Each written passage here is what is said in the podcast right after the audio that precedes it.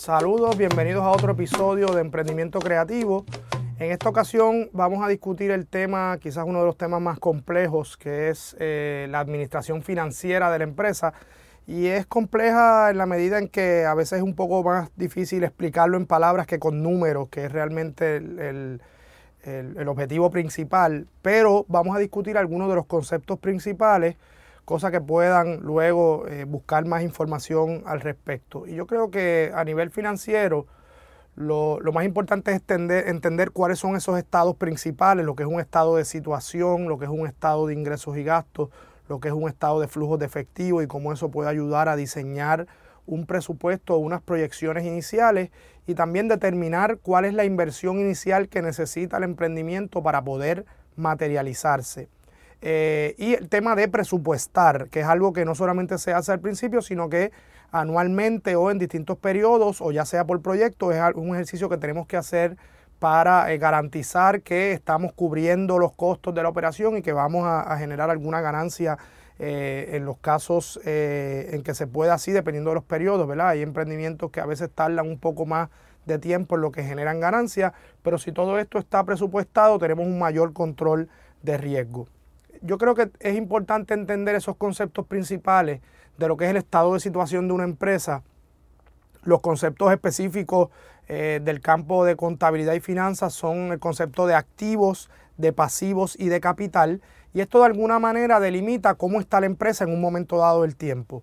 Es decir, los activos son todo aquello que tenemos, eh, que la empresa posee, los pasivos son todo aquello que la, empresa debe o, que tiene una deuda por ello. Y el capital es lo que realmente le pertenece a la empresa. Y yo creo que el mejor ejemplo aquí es una propiedad. Si nosotros tenemos una propiedad que tiene un valor de 200 mil dólares, pero que por ejemplo tiene una hipoteca de 150 mil dólares, entonces tenemos un activo con un valor de 200 mil dólares, tenemos un pasivo por 150 mil y tenemos un capital que es lo que realmente, ¿verdad? El activo neto, que serían esos 50 mil de diferencia. Ese es el estado de situación. Los activos son efectivos, inventario, cuentas por cobrar, equipos, propiedades, todo lo que tiene una empresa. Eh, los pasivos pueden ser deudas por pagar, eh, nómina por pagar, eh, tarjetas de crédito, líneas de crédito, préstamos, hipotecas, todo eso que debemos se acumula en los pasivos. De nuevo, y el capital pues son las ganancias retenidas, los sobrantes de la empresa, las acciones y el capital invertido, etc. Y ese, entender esos tres conceptos es muy importante para saber en un momento dado como una fotografía de cómo está la empresa. Esto es muy distinto a la operación de la empresa. Mientras el estado de situación se mira en un momento dado del tiempo, la operación de la empresa se define en un periodo. Y ahí vemos cómo estamos funcionando en temas de ingresos, de costos directos, que a veces se llaman el costo de los bienes vendidos. Eso nos da un ingreso neto y ahí le restamos todos los gastos que tiene la empresa, lo que nos da una ganancia o una pérdida. Así que tenemos el estado de situación, tenemos el estado de ingresos y gastos que define la operación y el tema de flujo de efectivo, eh, que es muy importante porque muchas veces la falta de efectivo es lo que causa muchos problemas en la empresa y tenemos que saber qué tenemos disponible y qué no a veces tenemos eh, mucho dinero por cobrar, por, facturas que no han llegado, y eso afecta el flujo de efectivo. Así que esos son tres temas importantes que debemos entender. Otro concepto bien eh, importante dentro de la administración financiera es lo que llamamos el punto de empate o el break-even. Ese es el punto en el cual nosotros cubrimos todos los costos y no tenemos ni una ganancia ni una pérdida.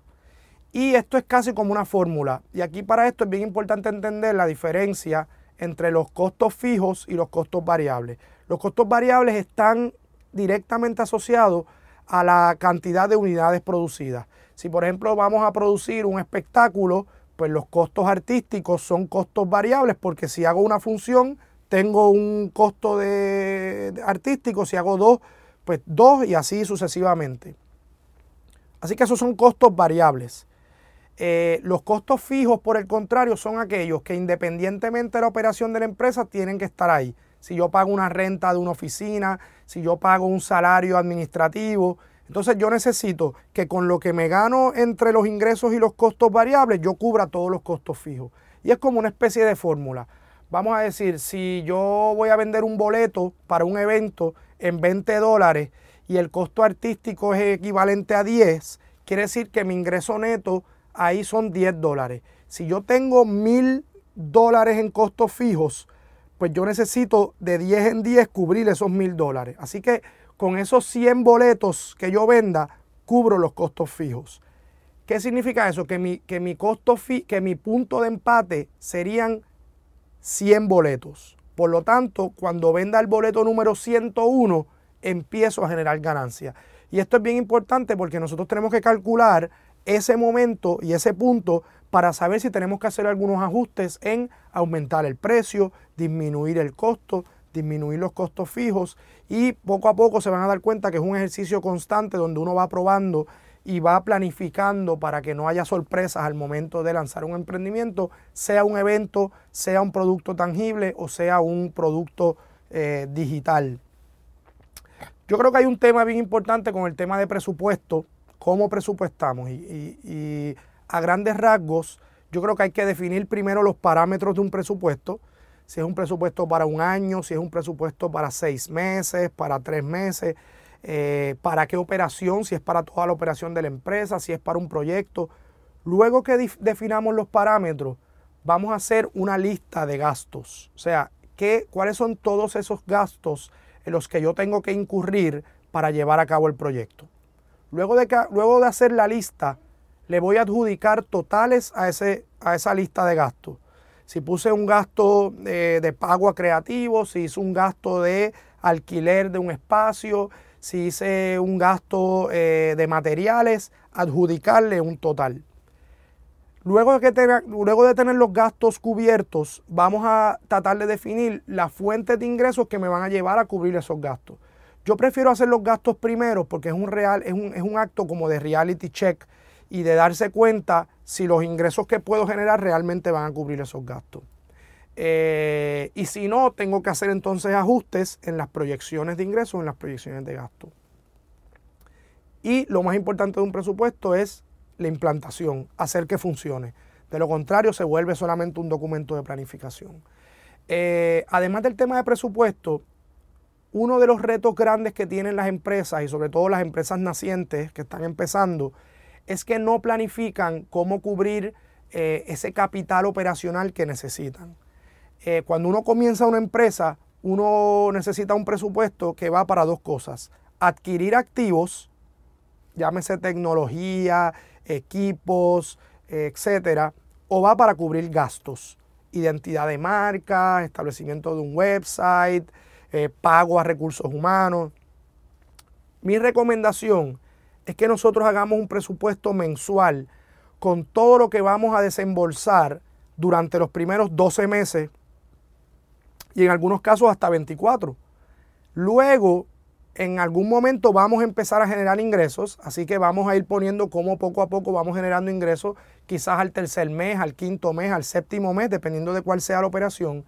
Pero eso me va a dar un balance neto de cuánto efectivo necesito para cubrir todos mis gastos. Y eso yo lo voy a definir como parte de mi presupuesto de inversión inicial. Y digo esto porque muchos emprendimientos, la razón principal por la cual no progresan y no se desarrollan es porque en algún momento se quedan sin capital para seguir operando.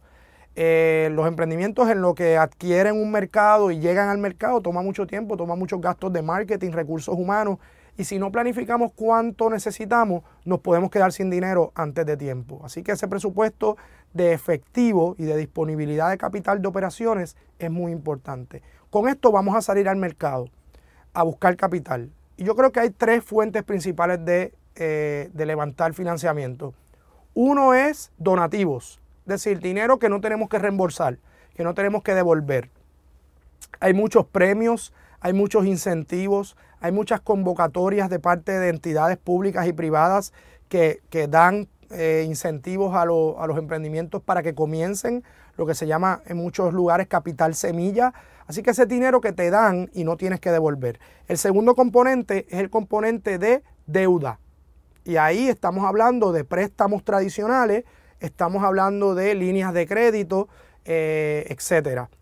Aquí lo importante es que muchas veces estas, estas estructuras de préstamo y de deuda requieren colateral contra qué hacer el préstamo. Y casi siempre lo hacen con propiedad, con equipo, etc.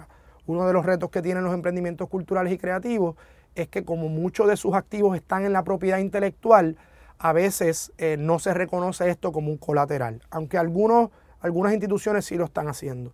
Y el tercer componente es inversión. Y la inversión lo que, lo que eh, supone es que uno le da parte de la participación y de la propiedad de la empresa a un inversionista a cambio de, eh, de capital invertido y efectivo.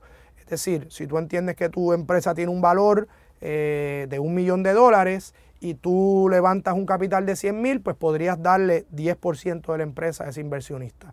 Y aquí tenemos los inversionistas ángeles, que son personas individuales o grupos que hacen una inversión directa, y tenemos los fondos de capital de riesgo, que casi siempre se, utilizan para aquellas inversiones eh, de alto crecimiento y de alto potencial a nivel global. Así que esas tres fuentes de financiamiento son las principales y dependiendo de nuestro emprendimiento, vamos a identificar cuáles son las más convenientes para lo que estamos proponiendo. Básicamente esto es una mirada panorámica del todo el tema de administración financiera que definitivamente requiere que eh, busquemos recursos especializados que nos apoyen, pero es importante que nosotros como emprendedores entendamos lo que supone todo el tema de administración financiera para poder tomar decisiones de manera informada. Seguimos en el próximo episodio.